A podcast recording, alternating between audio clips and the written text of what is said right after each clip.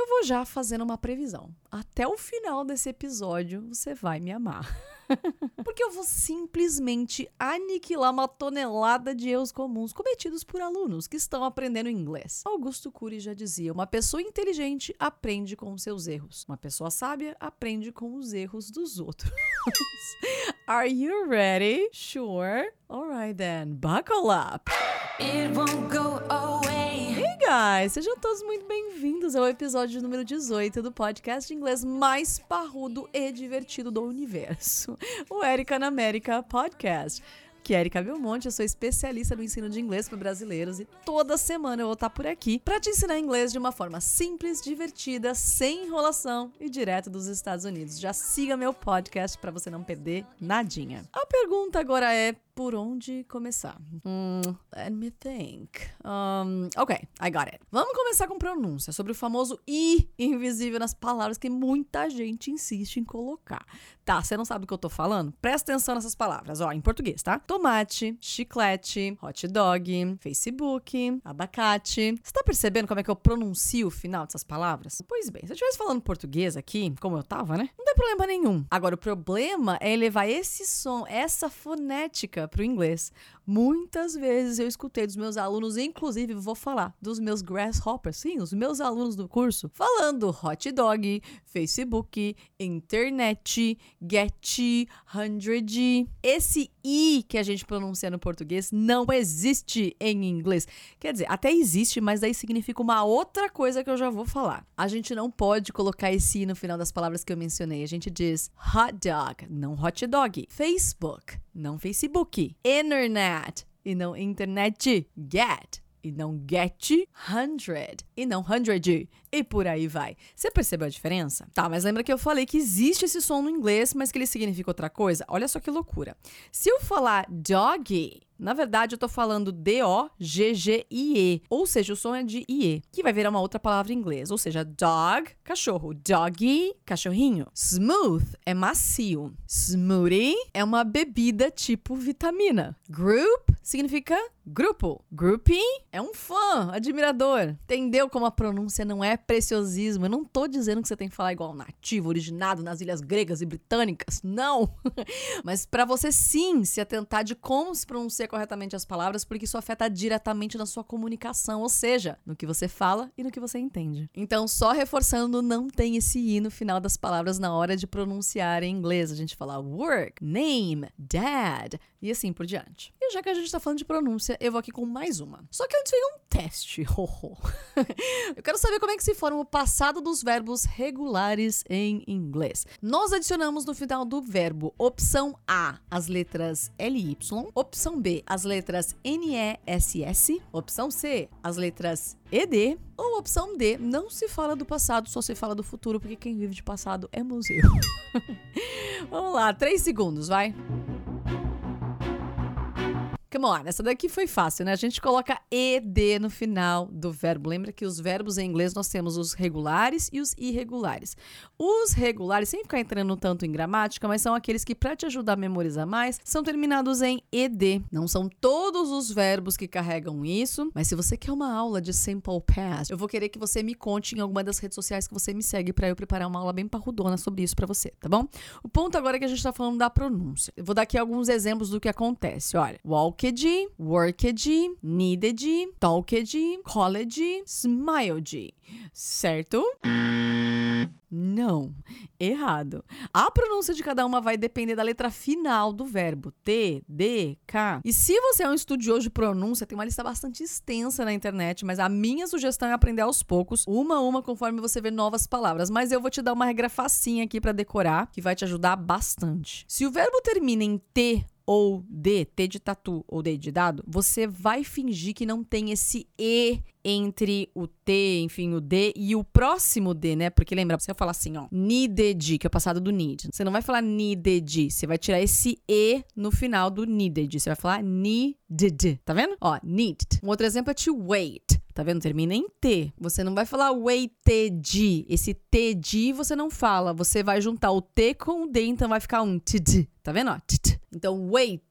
Você fala o T e na sequência coloca o D. Eu sei, é estranho, mas você tem que treinar isso. Wait, need, Want. Vai, come on, repeat after me. Want. Needed. Waited.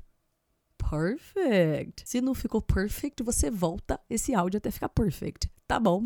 Vamos lá, mais uma dica. Se o verbo terminar nas letras, que não são muito comuns em português, tá? Tipo K, X, CH, SH, F. Nesse caso, você vai pronunciar com som de T. Por exemplo, walk. Não é walk, tá? Não fala o som do L. Walk, que é andar em inglês. Então, o passado, você não fala walked, você vai falar com som de T, ó. Walked. Som de T. O verbo trabalhar, to work. O passado é worked, não é worked, tá vendo? Worked, worked. Você come o E. Tanto no exemplo anterior quanto nesse, em nenhum momento a gente tá falando a letra E. Mais um, verbo to look, verbo olhar. Então você não fala looked, você vai falar looked. Som de T. O verbo rir, da risada, gargalhada, é o verbo to laugh. O passado é left som de T. Você não escreve com T. Todos esses verbos que eu tô falando aqui, você vai escrever com ED no final, mas o som, a hora de pronunciar não é com som de ED. De novo, você não fala looked, walked, mas sim walked, looked, worked, laughed. Got it? Agora vai, essa aqui vai ficar fácil. Se eu terminar com as letras tipo L ou E, você vai pronunciar só a letra D. Exato. Por exemplo, o verbo to call, que é o verbo chamar, ligar. Você não fala college no passado, você fala called. O verbo amar. Primeiro que não é love, tá? É love. Bem bonitinho. Love. E o passado é loved. Loved. What else? The verb to clean, limpar. O passado é cleaned. Então vamos lá. Called, loved, cleaned. Viu que a gente só fala o D? Bom, na verdade, esse episódio aqui do podcast não é apenas destinado à pronúncia. Eu quis trazer algumas dicas. Então, se vocês quiserem mais pra frente, eu posso trazer um só de pronúncia ou até mais dicas com relação ao verbo no passado, porque não são só essas dicas, né? Nós temos outras coisas com relação à pronúncia. Eu trouxe três aqui só para vocês já começarem a brincar conforme vocês forem estudando, aprendendo palavras novas e começarem a treinar.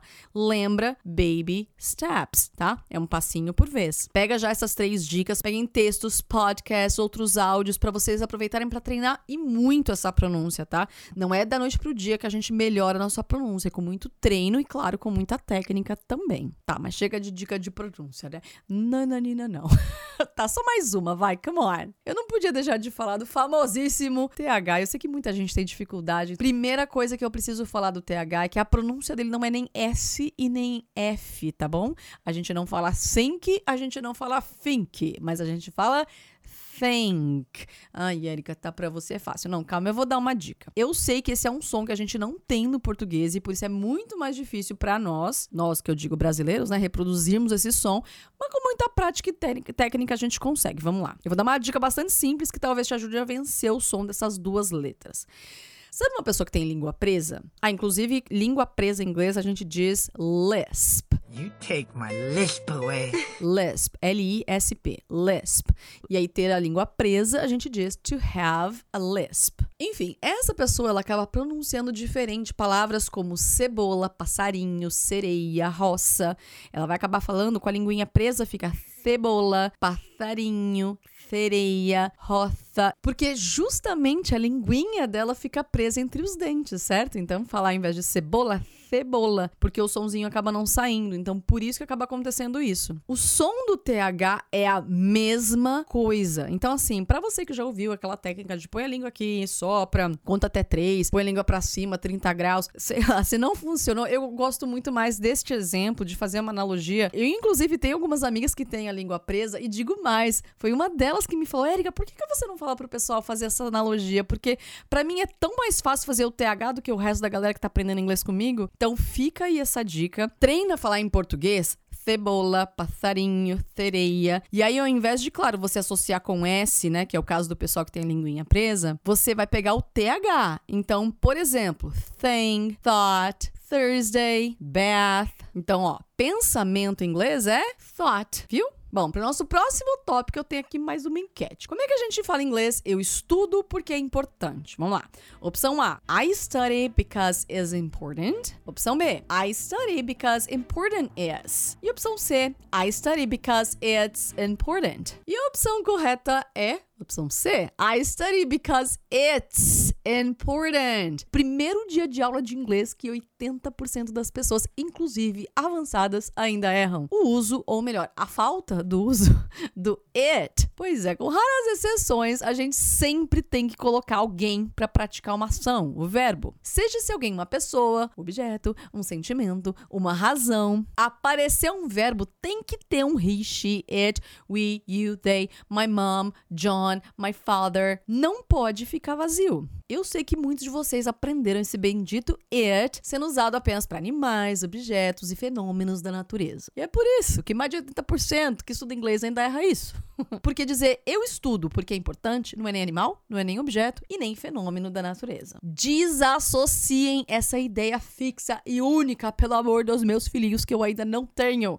Inglês não é essa coisa engessada assim, não. E eu digo mais: em que planeta se usa it para animal? Seja para falar do cachorro, gato, papagaio, esquilo, cavalo, guaxinim, os americanos usam he or she. Believe me. Na maioria das vezes eles não sabem o sexo, então eles dizem, sei lá, she, eles chutam pra he e tá tudo certo. Começa a prestar atenção em filme, em série, fala com seu amigo do trabalho que é americano, que já morou aqui, não sei. Eles não usam it para falar do esquilinho que tá atravessando a rua. E muito menos do cachorro que eles têm em casa. Você entendeu? Você quer um resumo sobre o it que você nunca mais vai esquecer? Você sempre vai colocar o it quando for singular e não for ser humano. E eu adiciono também os animais, tá? Então, quando for nem ser humano e nem animais. Pronto, qualquer coisa que não se encaixa nisso é it. Por exemplo, the party is over. Ou seja, a festa acabou, né? It was awesome. It o quê? A festa, né? Outro exemplo. My company is really big. A minha empresa é muito grande. It is also a great place to work. Ela é também. Então você não fala is also, é também, tá vendo?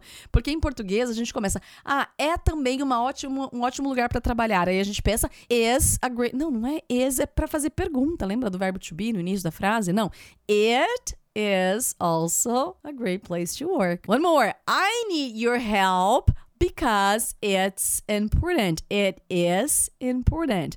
Eu preciso da sua ajuda porque é importante. O que é importante? A sua ajuda, o que eu tenho para falar, enfim. Mas algo é importante. Você não pode falar because is important. Eu sei que para situações do it's sunny outside, it's snowing outside, nesse caso todos vocês acertam. Mas quando saem um pouquinho desses exemplos mais padrões, é onde vocês acabam errando. E eu não quero mais que vocês errem isso. Eu quero que vocês entendam o porquê e passem a usar dessa forma, ok? Nada de sair comendo o it na frase. Tá bom? Tá vendo, gente? Inglês da vida real, inglês do dia a dia, é isso que eu gosto de ensinar, porque é isso que vai te dar confiança, que aos poucos você vai chegar na sua tão sonhada fluência. Essas pequenas dicas e muito mais você também encontra no meu curso online de inglês, que é totalmente focado em imersão legendada sem sair do Brasil. Só que, claro, né, com muito mais profundidade, estrutura, exercícios e todo o meu suporte e acompanhamento.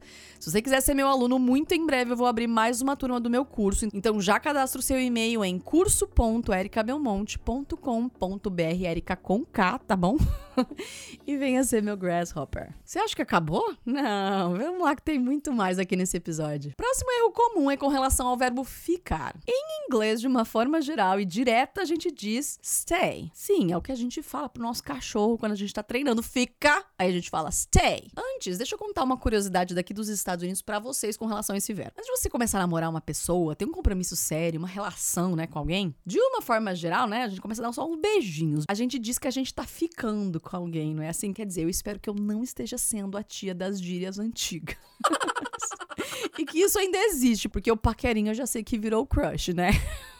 Enfim, a gente, de uma forma geral, espero que ainda seja assim, mas a gente diz que fulano tá ficando com ciclano, não é assim? Tá, aqui nos Estados Unidos você também pode só ficar com alguém sem compromisso, sei lá, mas você não diz I am staying with that person. Você pode dizer I'm seeing someone, do tipo eu tô ficando com uma pessoa, or I had a fling with a guy or a girl on my trip, do tipo eu fiquei, ou eu tive um casinho com um cara ou uma garota na minha viagem, ok? Então você usa verbos diferentes. Cuidado para não aprender um verbo em inglês e sair generalizando generalizando porque não vai funcionar e nem fazer sentido. Agora, um erro ainda mais comum é usar o verbo ficar, to stay, para sentimentos do tipo ela ficou brava, ela fica triste, nós ficamos felizes. Não, não é to stay. Memoriza isso. To stay é um verbo utilizado para indicar uma posição, a permanência em algum lugar. Por exemplo, I don't mind staying at home all day. Eu não me importo, eu não ligo de ficar em casa o dia todo. One more. I am staying in New York City for a week. Ah, eu não me importo de ficar em Nova York por uma semana. Não é nenhum problema. Or don't go anywhere. Stay here. Ou seja, não vai em lugar nenhum, fica aqui. Você percebe que em todas essas frases a gente tem a ideia de permanência, existe uma relação entre o local e o tempo. Verbo que a gente vai utilizar para descrever um estado físico ou emocional que eu mencionei anteriormente é o simples verbo to be. Quer ver? I wanna be with you. Eu quero ficar com você, né? Eu quero estar com você, mas eu quero ficar com você. Não ficar o de dar os beijinhos, tá? É ficar de estar do seu lado. I wanna be with you. Você não diz I wanna stay with you. Você até pode, mas vai dar um outro sentido. Uma outra frase. Eu quero ficar rica. I wanna or I want to be rich. I wanna be rich. Eu quero ficar rica. Ou então, não fica brava comigo. Don't be angry at me. Você não diz don't stay angry at me. Cuidado, dizer não fique bravo, não fique triste, não fique ansioso. Don't stay angry, don't stay anxious. Isso daí é errado em inglês, tá? Não faz sentido. Mais um exemplo. I'm trying to be healthier. Eu tô tentando ficar mais saudável. A gente também pode utilizar o get, mas a gente vai ter um episódio exclusivo pro get, então eu vou deixar para aprofundar mais esse detalhe em breve. Além de, claro, né, a gente manter a audiência por aqui, ter você sempre ligadinho. Estamos certos agora. Você vai me prometer que você não vai errar mais isso? Pinky promise, ou seja, jura de dedinho. Bom, vamos lá para mais um erro polêmico. Mas pelo menos agora a gente vai falar de uma coisa boa. Nós vamos às compras. Shopping! Tá, vamos do começo. Você chega aqui nos Estados Unidos e aí a primeira coisa que você diz é: I wanna go to the shopping. Porque você aprendeu os verbos certinhos, né? Ir em inglês é to go. E você também sabe que shopping, né? O lugar onde você faz as compras é o shopping. Pronto. No big deal. Acontece, meu pupilinho, que é um big deal, sim. shopping em inglês não é shopping. Pois é, o lugar onde você vai fazer compras, onde tem um monte de loja lá para você escolher onde você vai entrar, o que, que você vai comprar, a gente tem aí quatro formas de você dizer isso em inglês. Por exemplo, mall, shopping mall, shopping center or shopping center, or even shopping complex. Shopping sozinho não. Ou ainda o mais simples, objetivo e usado pelos americanos. Anota isso porque isso aqui é muito curioso e pouca gente sabe, hein? Você fala direto o nome para onde você vai. Por exemplo, I am going to Coralville Ridge Mall. É o nome de um shopping, por exemplo, aqui de Coralville onde eu moro. Ou então, I love going to Mall of America. Or Have you been to Southridge Mall? Você fala o nome direto do mall. Tipo, I wanna go to Mapping. Nem existe mais mapping, mas é só um exemplo. E tem mais, a palavra shopping, na verdade, é um verbo. E quando se fala em go shopping, você está falando em ir às compras. Então, quando você fala I like to go to the shopping, não faz o menor sentido, porque go é ir para um lugar. E shopping é uma ação também, né? De fazer compras. Go shopping é o mesmo que ir às compras. Sair para comprar sapato, roupa, meia, calcinha, cueca, bolsa e assim por diante. E eu vou aproveitar e contar uma curiosidade aqui para vocês. Vocês devem saber que no Brasil e no shopping é um programa de final de semana, né? As pessoas se arrumam, colocam a roupa bem bonita, arrumam o cabelo, né? Vai até no salão, faz a unha. Vão pro shopping toda produzida, nem que seja para olhar a vitrine, que a propósito, olhar a vitrine em inglês é window shopping. Pois bem, isso é coisa de brasileiro mesmo, porque, gente, aqui nos Estados Unidos, o pessoal vai pro shopping com roupa bem confortável, bem à vontade. E até demais, eu diria. Se eu te disser a quantidade de pessoas que vão pro shopping de pijama, vocês não vão acreditar. É sério, o povo aqui não tá nem aí se a sua roupa tá combinando, se você tá bem vestido, se o seu cabelo tá bonito, se a sua unha tá feita. Aliás, essa é a última coisa que eles vão olhar. Assim que você ouvir esse episódio, vai lá no Instagram, no Telegram, no LinkedIn, onde você me segue e me conta na minha última postagem se você acha que isso é bom ou ruim. Aliás, me conta mais, você toparia pro shopping de pijamão no inverno e de chinelo? Próxima dica: duas palavrinhas que juntas causam uma confusão enorme. Pois é, são os verbos verbos have and there is. Primeiro eu vou falar uma frase e eu quero que você me diga se tem alguma coisa errada nela ou não, tá? A frase é have a car on the street. Ou seja, tem um carro na minha rua. Sim ou não? Pois é, tem. Tem sim. E é justamente o bendito have. Have significa ter, e você usou a analogia direitinho. O problema foi o uso. Então, o have é ter no sentido de posse. Se você falar eu tenho um carro, I have a car. Eu tenho um celular, I have a cell phone. Porque ele é seu, você comprou, ele te pertence. Agora, quando eu digo have a car on the street, significa que eu tenho um carro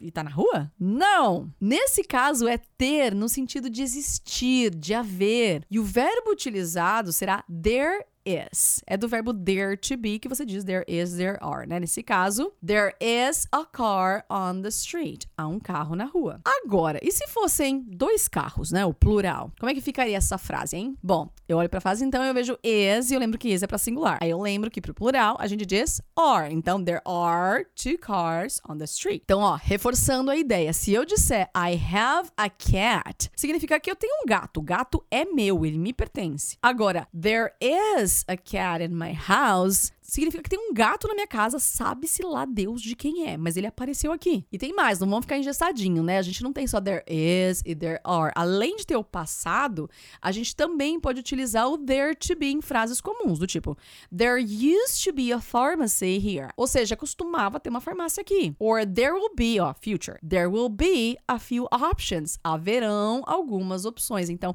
na frase também pode caber o there to be. Vai depender do que você quer dizer, como você quer dizer. Ficou claro? Bora lá, one more. Vocês estavam achando que ia ter duas dicas? Não.